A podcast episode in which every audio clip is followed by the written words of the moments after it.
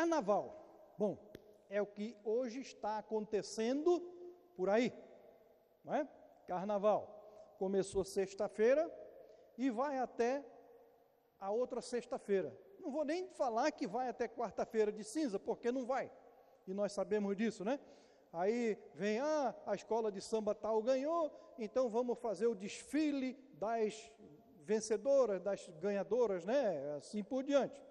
Então, carnaval, carnaval vem de um tempo e de um contexto em que o homem que não trabalhava, ele tinha tempo de sobra para as festas de todos os tipos, querem fossem sociais ou religiosas, mas eles tinham tempo de sobra para preparar e fazer estas festas. E é desse contexto que surgiu o que chamamos hoje de carnaval. O carnaval vem das mais remotas datas da antiguidade. O carnaval não é nada de agora. O carnaval ele vem das festas no Egito, Grécia, Roma e na Galéias, lá nas Galéias e etc., daquelas bandas por lá, as festas que tinham lá. O carnaval é oriundo das festas realizadas aos deuses do paganismo, tais como Isis, Boi Apis, as bacanais, as saturnais e as lupercais. É?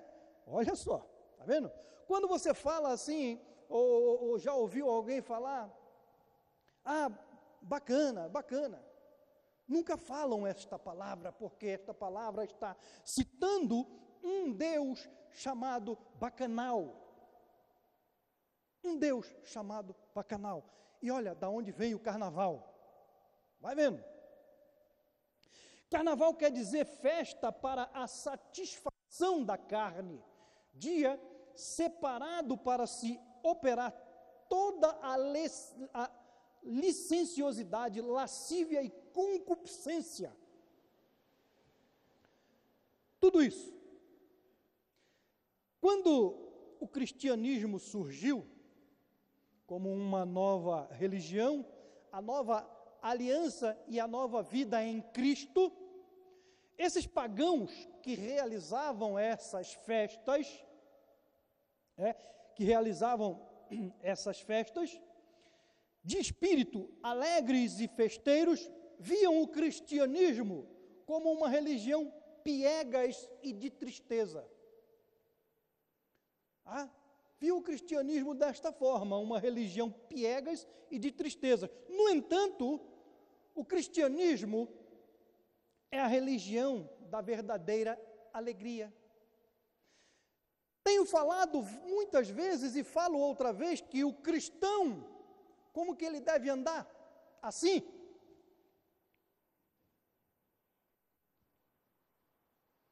Triste? Cabisbaixo? Não. O cristão, o verdadeiro crente, ele tem que andar assim, olhando para o alto, alegre, sorridente. Por quê? Porque a sua vida não está aqui nesta terra. A sua vida não está para terminar aqui nesta terra. A vida do cristão é eterna. Ele almeja uma eternidade. Não é porque somos cristãos também que somos contra as pessoas se divertirem, né? De forma nenhuma. Porém, o carnaval é uma festa muito mais de males e proliferação do pecado do que de alegria. É uma falsa alegria que aquelas pessoas têm.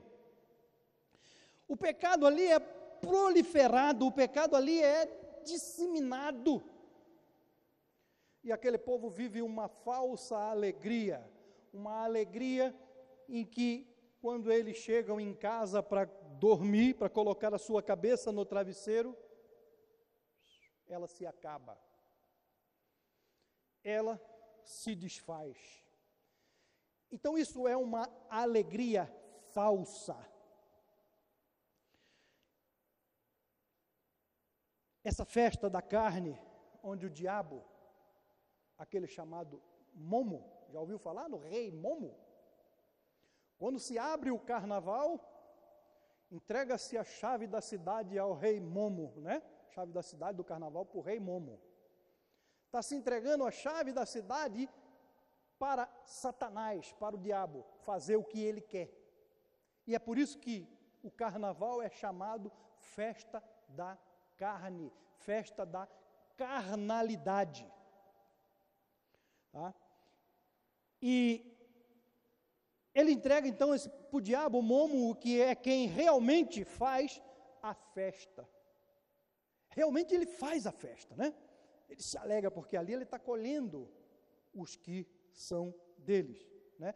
Desgraçando vidas e até mesmo famílias, acabando com famílias, acabando com vidas. Não cabe a um autêntico cristão que quer viver sob a graça de Deus participar um pouquinho que for dessas festas. Né? Às vezes você, como cristão, você pode ter vontade de olhar as escolas de samba desfilando, né? Eu vou dizer porque eu, eu já tive essa vontade de olhar a escola. Ah, mas é bonito de ver porque é, é aqueles montes de cores, aquela explosão de cores, aquelas fantasias. Mas veja bem, em um ano desses aí, antes da pandemia, o carnaval, uma das escolas trouxe o diabo prevalecendo contra Jesus Cristo. Esse ano, uma das escolas famosas de São Paulo está trazendo sobre o título Em nome do Pai, dos Filhos e dos Espíritos. Que coisa bonita de se ver, né? Então, um cristão que se preza, um cristão verdadeiro e autêntico, não cabe a ele prestar atenção a essas coisas, a esse tipo de coisa. Né?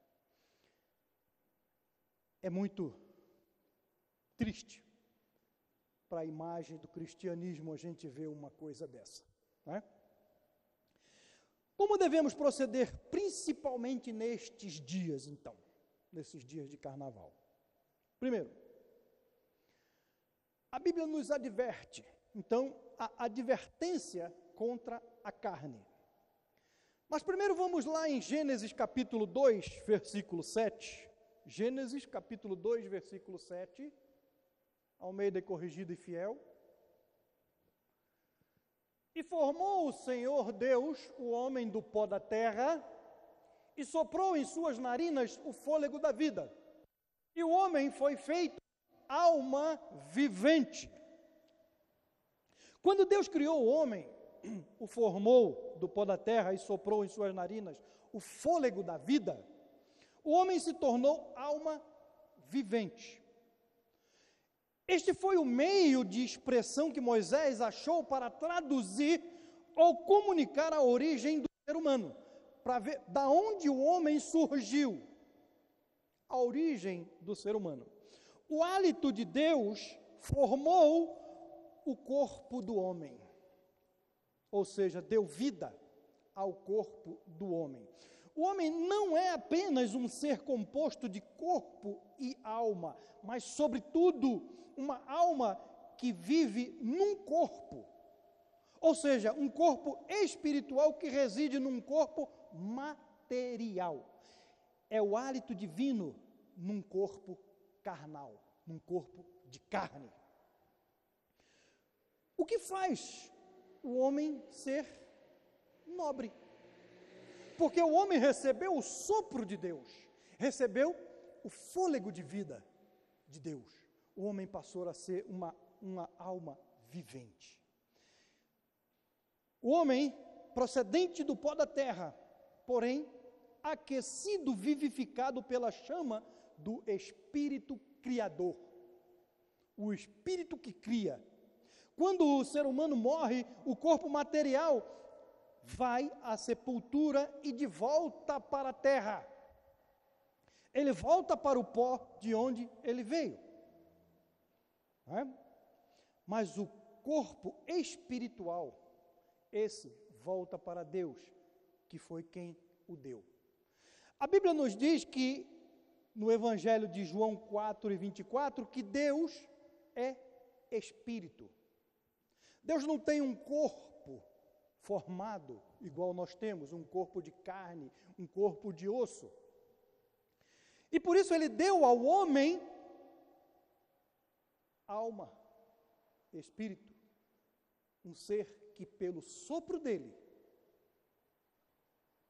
teve vida.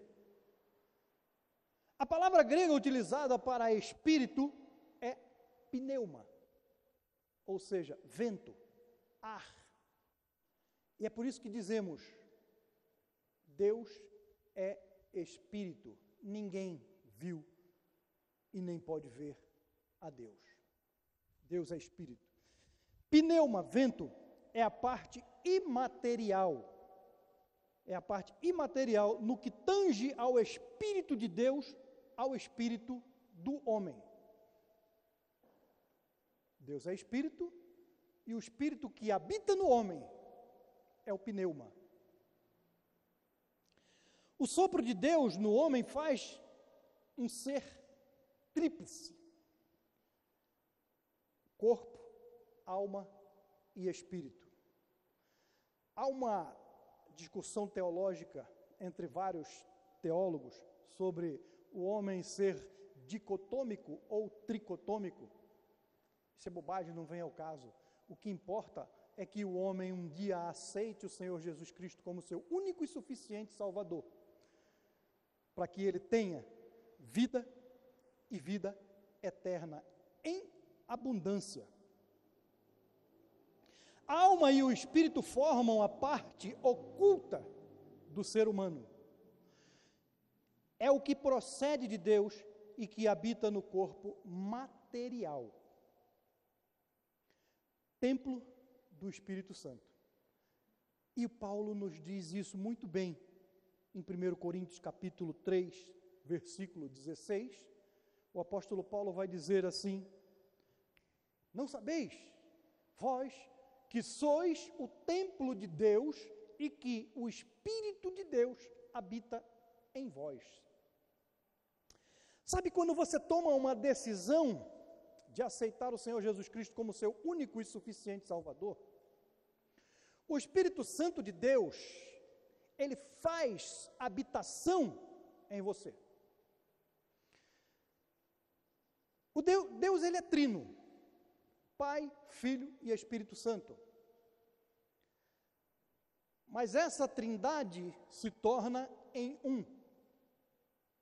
E quando você recebe o Senhor Jesus Cristo como seu único e suficiente Salvador, o próprio Deus faz morada em seu corpo, porque o seu corpo torna-se o vaso pelo qual o Espírito vai habitar.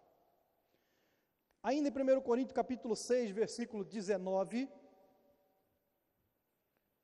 ele diz assim: não sabeis que o vosso corpo é o templo do Espírito Santo que habita em vós, proveniente de Deus, e que não sois de vós mesmos? Você sabe por que Paulo disse isso? Alguns irmãos da igreja de Coríntios estavam achando que eles podiam fazer o que quisessem, mesmo após ter crido no Senhor Jesus Cristo. Ah, eu vou fazer o que eu quero.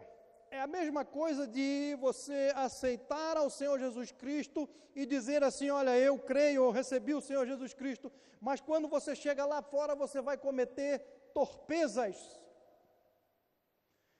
E Paulo então vira para eles e diz assim: Olha, não sabeis, ou não sabeis que vosso corpo é o templo do Espírito Santo? E sendo o templo do Espírito Santo, você não pode maltratá-lo. Veja o que diz no versículo 20. Põe o versículo 20. Ele vai dizer assim, ó: "Porque fostes comprado por bom preço, glorificai, pois, a Deus no vosso corpo. Glorificai-vos, pois, a Deus no vosso corpo e no vosso espírito, os quais pertencem a Deus. Não pertencem mas a aquele que fez a decisão para Cristo, o corpo passa a pertencer ao, a Deus.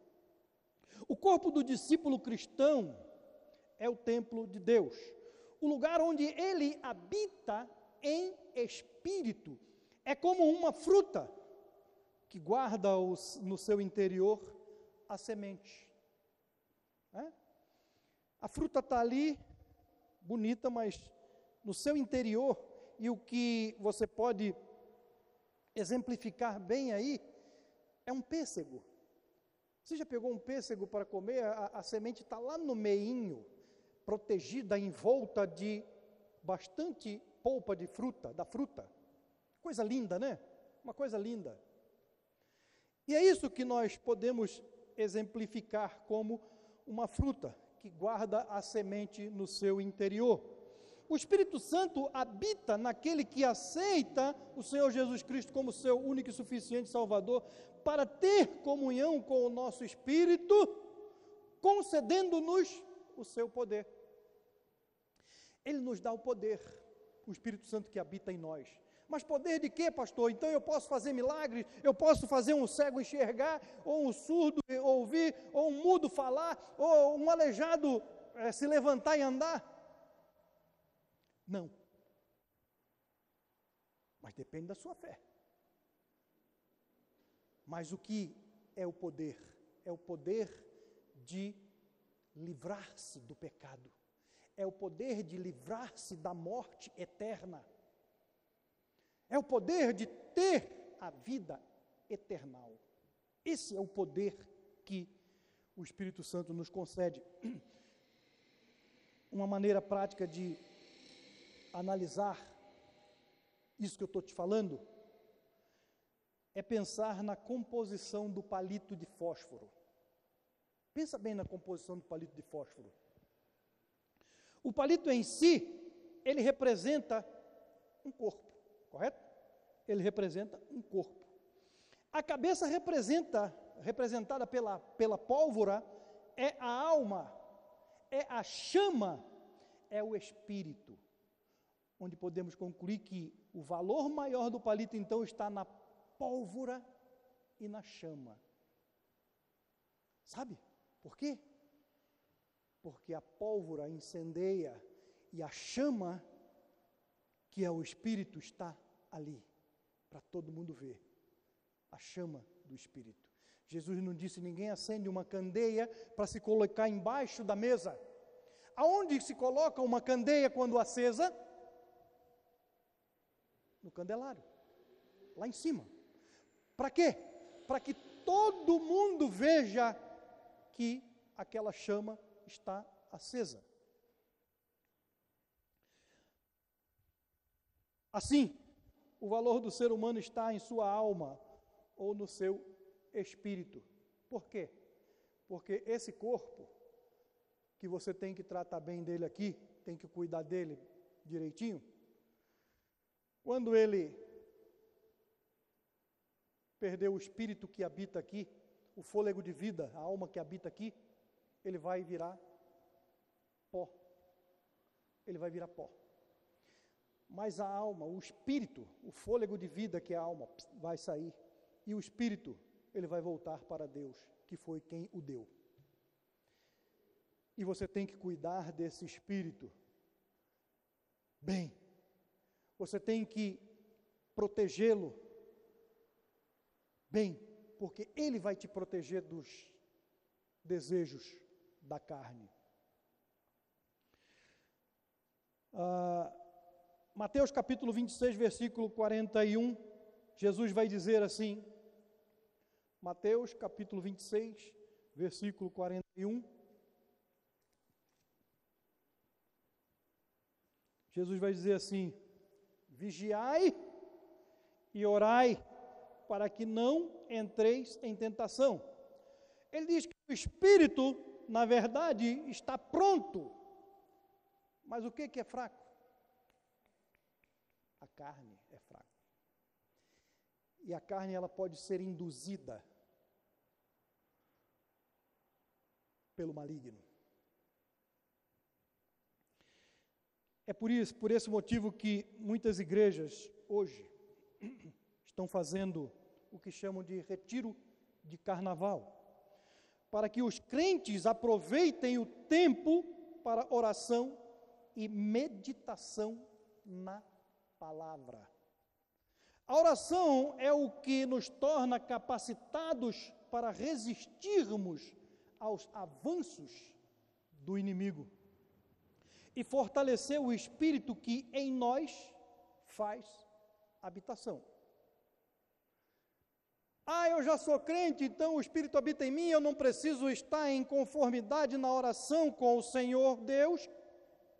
Eu não preciso me prostrar diante de Deus e conversar com Ele, me alimentar da, da, da, da Sua palavra. Aí você vai deixar o Espírito que habita em você enfraquecido. O crente ele tem que orar, o crente ele tem que pedir a Deus que fortifique-o a cada dia o espírito para que ele possa lutar contra a, a, a, vontade da carne. Você tem que mortificar a vontade, o desejo da carne a cada dia em sua vida. A cada dia. A oração, então, ela nos ajuda a resistirmos ao avanço do inimigo.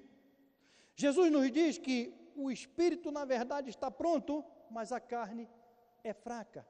Amém ou não? Também temos que, nesses dias de carnaval, andar pelo Espírito. Gálatas capítulo 5, versículo 16 nos diz assim: Andai no, no Espírito e não satisfareis o desejo da carne, ou a concupiscência da carne. Gálatas 16: Digo, porém, andai no espírito e jamais satisfareis a concupiscência da carne. Quando Deus criou o homem, a sua semelhança, era para, que o homem se relacionasse com ele naturalmente. Né? Se relacionasse com ele naturalmente espírito com espírito, em uma comunhão de amor pleno e satisfatório, criador com criatura, num íntimo relacionamento. Até estávamos conversando hoje de manhã, eu e o Paulo, e ele estava falando assim, eu disse para ele, Paulo, o homem normalmente, o ser humano, ele não entra numa igreja atrás de Deus normalmente. Por quê? Porque o pecado não deixa com que ele faça isso. Mas através de alguém convidá-lo ou alguém evangelizá-lo, ele chega até uma igreja para ouvir a palavra de Deus. Muito difícil é aquele que passa aí, olha, a palavra de Deus está sendo pregada aí, então eu vou entrar pela primeira vez dentro de uma igreja evangélica para eu ouvir a palavra de Deus. É difícil alguém fazer isso. Não é? Muito difícil. O homem, quando desligado dessa união, facilmente ele sai da vida no espírito. Facilmente ele sai da vida no espírito. Tá? Quando quebramos a comunhão com Deus pela desobediência aos seus preceitos, estamos atendendo a sugestão da carne e do diabo. Nós atendemos ao que a carne e o diabo nos coloca na nossa vida, tá? Nós damos ouvido a isso. E quando isso acontece, passamos a colher os frutos negativos da carne, frutos de sofrimento, infelicidade, dor e até mesmo morte. E até mesmo a morte. Assim como Deus anunciou ao primeiro casal no Éden, Gênesis capítulo 3, versículo 16 até o 19, Deus conversando com Adão e Eva, ele disse: Olha lá, Gênesis 16. E a mulher disse: Multiplicarei grandemente a tua dor, desobediência ao Senhor ocasionou isso. Multiplicarei grandemente a tua dor e a tua conceição, com dor darás à luz filhos, e teu desejo será para teu marido, e ele te dominará. E Adão disse: Porquanto deste, de, deste ouvidos à voz de tua mulher, e comeste da árvore que, de que ordenei, dizendo: Não comerás dela, maldita é a terra por causa de ti. Com dor, entrou dor de novo, com dor, comerás dela todos os dias da tua vida. Espinhos e cardos também te produzirá, e comerás ervas do campo. Espinhos e abrolhos, em outra versão. No suor do teu rosto comerás teu pão até que te tornes a terra, porque dela fostes tomado. Porquanto és pó, e em pó tornarás. A lei moral opera na criação de Deus. A rebelião contra ele traz punição e, por fim, morte.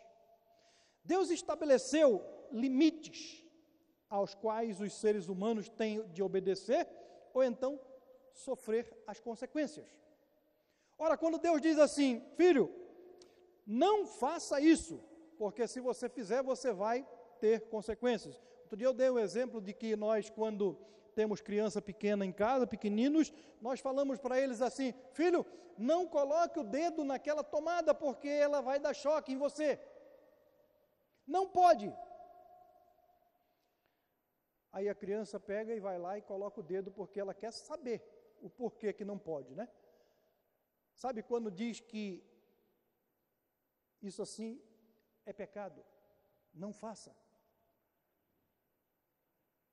Aí o ser humano, opa, deixa eu fazer que eu quero ver o que, que é isso.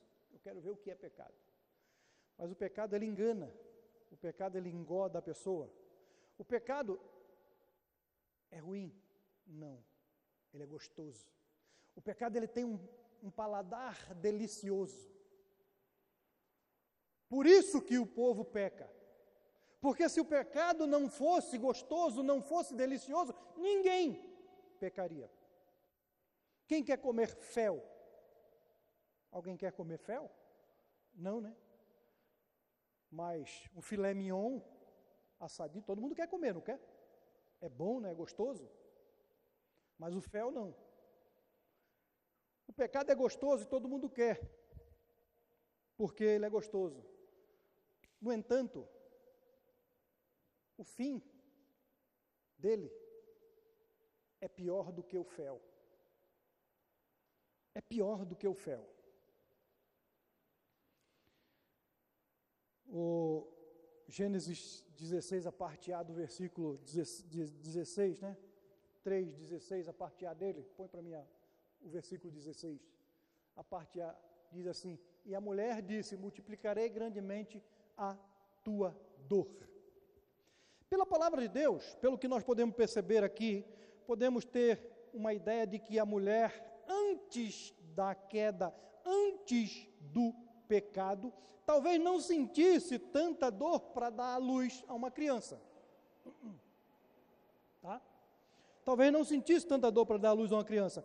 E esse texto também não quer dizer que antes da queda o homem não precisasse trabalhar. Ora, o jardim tinha lá tudo prontinho, tinha as frutas, tá? Não tinha pecado, as frutas estavam maduras, você podia comer à vontade. O homem precisaria trabalhar sim. Porém, depois da queda, o seu trabalho na terra passou a ser mais penoso passou a ser mais dificultoso, pois a terra passaria a produzir muitos abrolhos. O que é abrolhos, pastor? Abrolhos são plantas rasteiras e espinhosas. E é ruim de se trabalhar numa terra em que há plantas rasteiras e espinhosas. Mas a terra passaria a produzir aquilo por causa do pecado do homem por causa da condição de desobediência do homem para com Deus. Porém, Deus é um ser, um ser maravilhoso e buscou ele mesmo o conserto do elo quebrado entre ele e o homem. Ao pecar, o homem quebrou o elo que ligava ele a Deus quando ele era puro, quando o homem era puro. E esse conserto foi realizado por Cristo Jesus na cruz do Calvário, dando a oportunidade de o pecador renascer e ter uma nova vida de comunhão com Deus. Um exemplo de um pecador que renasceu está em João capítulo 3, versículo de 3 a 6. João capítulo 3, 3 a 6. O evangelista de João vai dizer assim: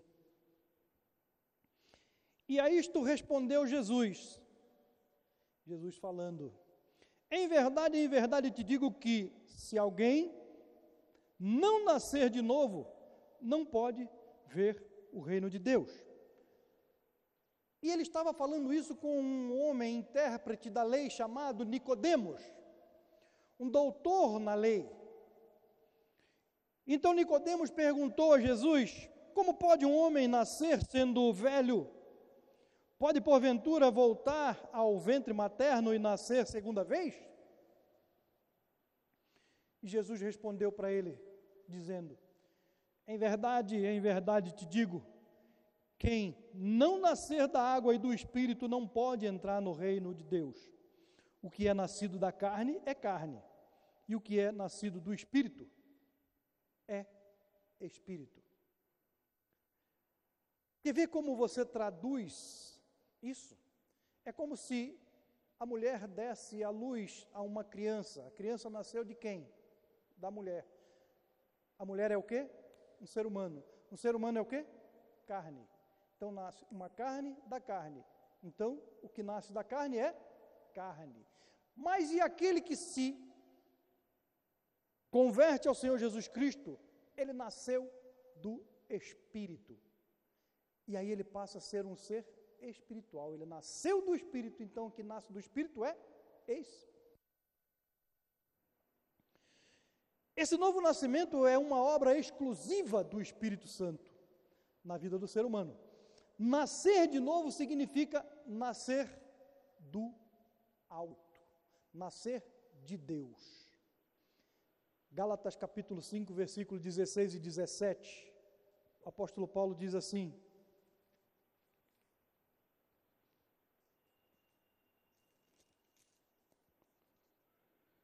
Digo, porém, andai no espírito e jamais satisfareis a concupiscência da carne, porque a carne milita contra o espírito e o espírito contra a carne, porque são opostos entre si, para que não façais o que porventura seja vosso querer.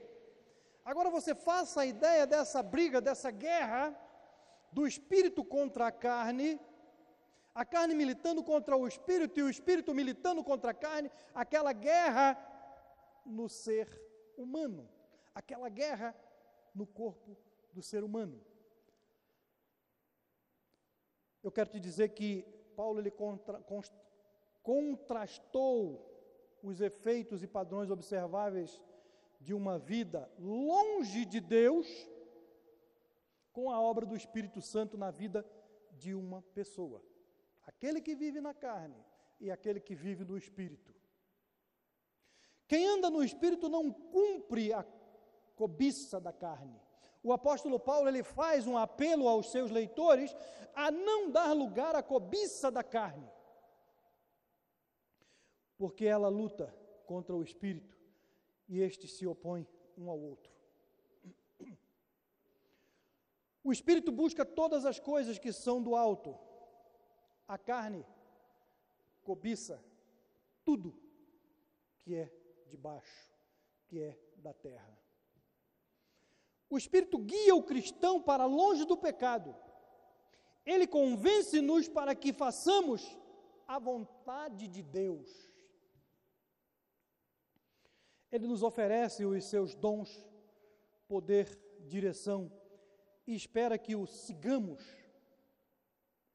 Deus nos dá o Espírito Santo, que é o único que pode capacitar-nos a viver de acordo com os seus padrões.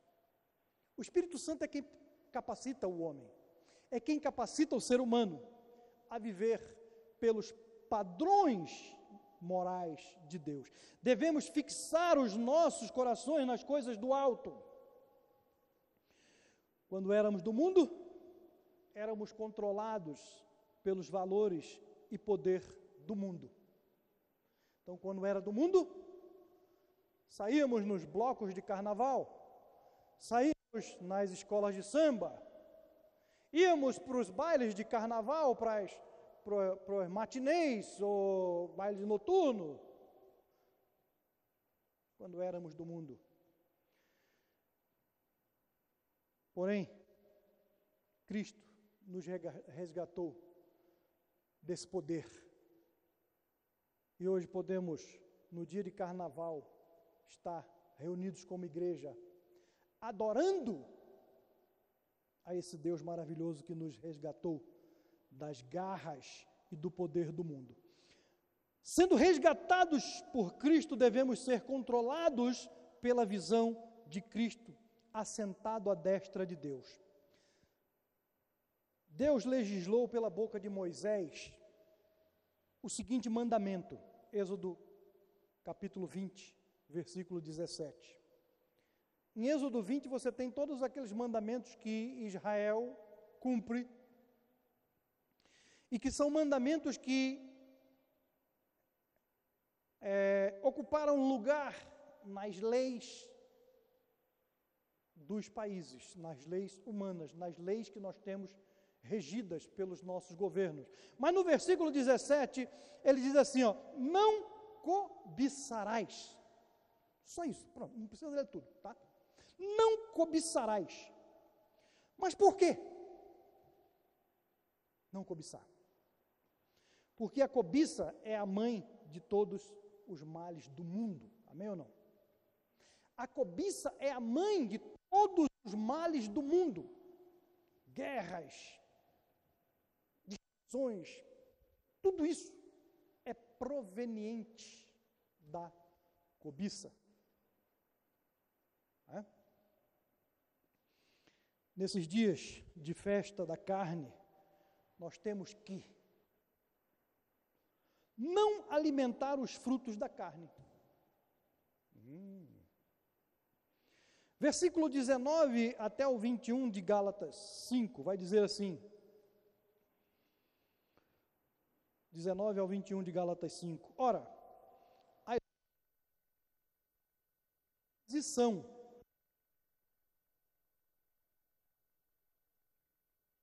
exposição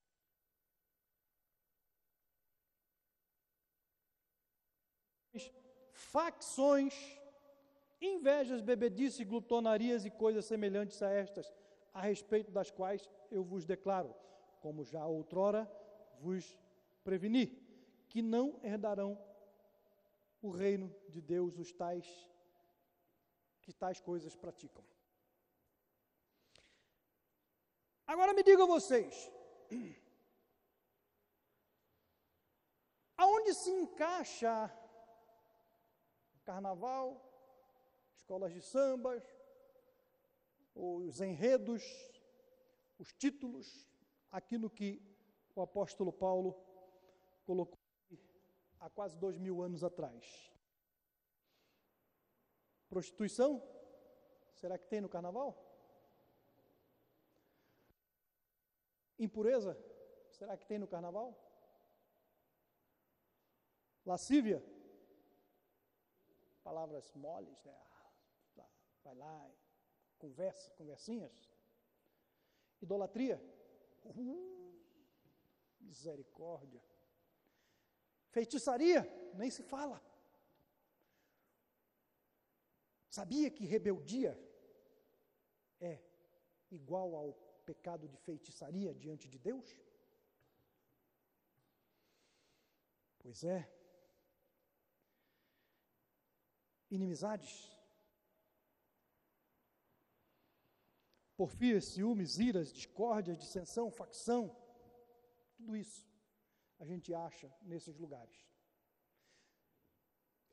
A, o dito popular diz que quem procura, acha. Não é? Então, se você quer procurar, que você quer achar coisas boas, esteja reunido como igreja dentro de um templo. Se você quer achar coisas ruins, malignas, tudo isso que acabamos de ver aqui, é lá no mundo. O apóstolo Paulo nos apresenta uma árvore repleta com os frutos da carne, que sempre sufocarão o espírito e levarão o homem à desgraça espiritual. Todos esses frutos. Esses frutos fecham a porta do reino de Deus no coração do homem. Quem não é, permite Deus reinar, a matéria vai reinar.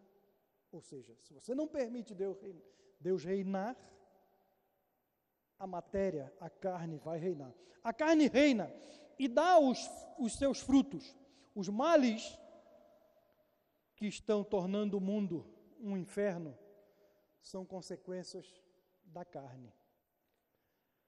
Quando alguém é regenerado por Cristo, ele passa a ter uma nova vida e, e a melhor forma de não desrespeitar os preceitos, novos preceitos, é viver essa vida nova de acordo com a direção do Espírito Santo de Deus, tradicionalmente traduzido por andar no Espírito. Gálatas 5,16. Andar no Espírito. Os desrespeitos aos preceitos divinos não podem ser evitados apenas por meio dos esforços pessoais, de tentar seguir a Deus, pois a carne está em guerra contra o espírito e o espírito contra a carne, e nos deixa impotentes. Então nós não conseguimos, com a força do nosso braço, seguir as coisas de Deus. Não conseguimos. Tá? E para que não fiquemos impotentes, devemos sempre cultivar os frutos do Espírito na nossa vida. Gálatas 22, 5, 22, 26 diz assim: 5, 22 a 26, ele vai dizer assim: ó, Mas o fruto do Espírito é amor, alegria, paz, longanimidade, benignidade, bondade, fidelidade, mansidão domínio próprio. Sabe, o domínio próprio é o que deve existir com muita força em nossa vida. Sabe por quê? Porque o ser humano, mesmo o crente, ele se ira com facilidade. Ele se ira com facilidade. Então ele tem que ter o domínio próprio, ele tem que dominar a carne, tratando o espírito. Não é? Contra estas coisas não há lei. E os que, que são de Cristo, Jesus, crucificaram a carne com as paixões e concupiscências. Se vivemos no Espírito, andemos também no Espírito.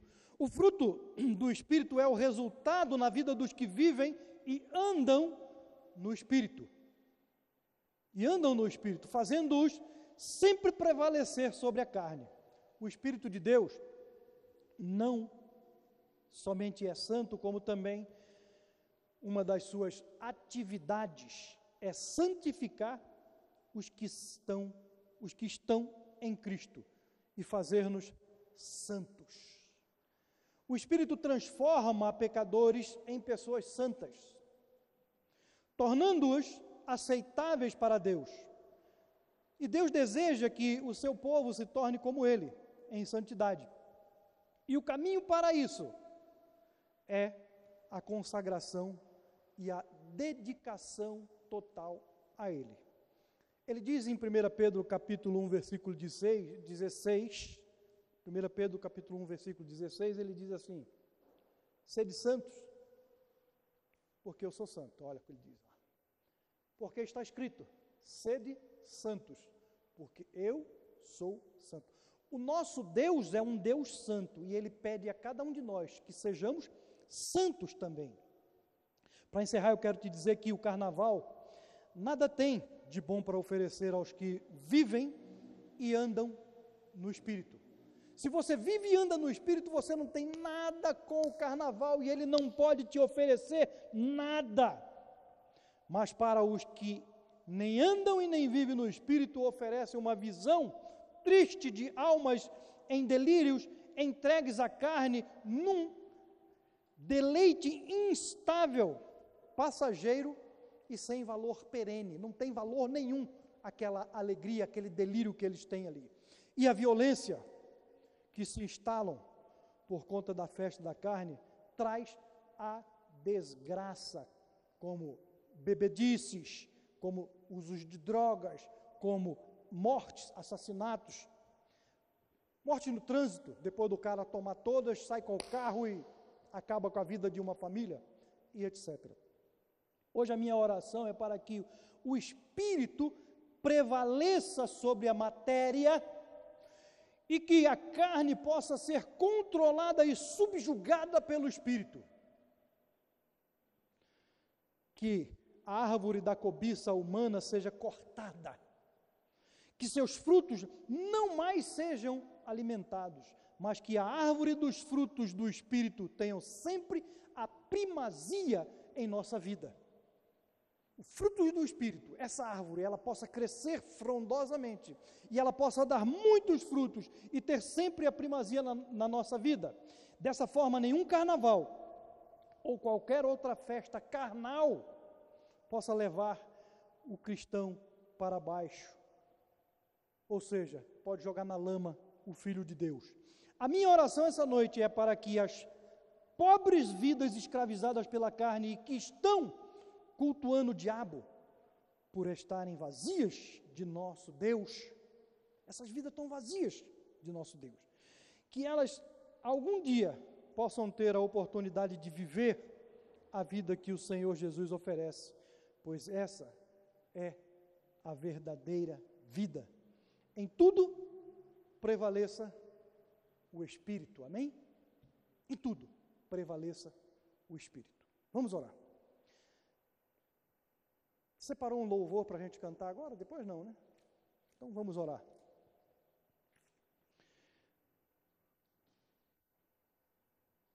Senhor nosso Deus, nosso eterno Pai, muito obrigado, Pai Santo, pelo privilégio que tivemos de ouvir a tua palavra. Obrigado, Deus amado, porque o Senhor nos permitiu estarmos juntos aqui nessa paz e alegria maravilhosa de podermos te adorar, enquanto muitas pessoas estão se perdendo no mundo por causa dessa falsa alegria chamada carnaval. Sim, é claro que nós não temos nada contra as pessoas se divertirem, mas que possam se divertir com algo que não vá levá-las para uma promiscuidade ou para uma vida de destruição. Obrigado, meu Deus, porque hoje muitas igrejas temos os acampamentos, muitas igrejas temos retiros, onde pessoas podem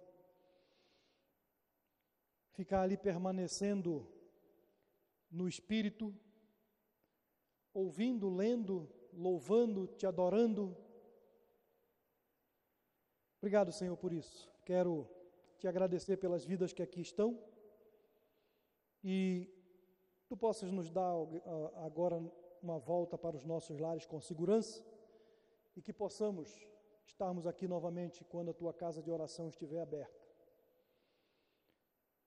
Agradecidos te somos no nome santo do nosso Senhor e Salvador Jesus Cristo.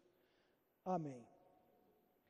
Recebe então as bênçãos pastoral e após a bênção pastoral você possa estar continuado sentado fazendo a sua oração silenciosa e após isso vamos ali para o hall de entrada tomar um cafezinho, um, chá, um chazinho e temos bolo de fubá, tá bom? Então recebe as bênçãos.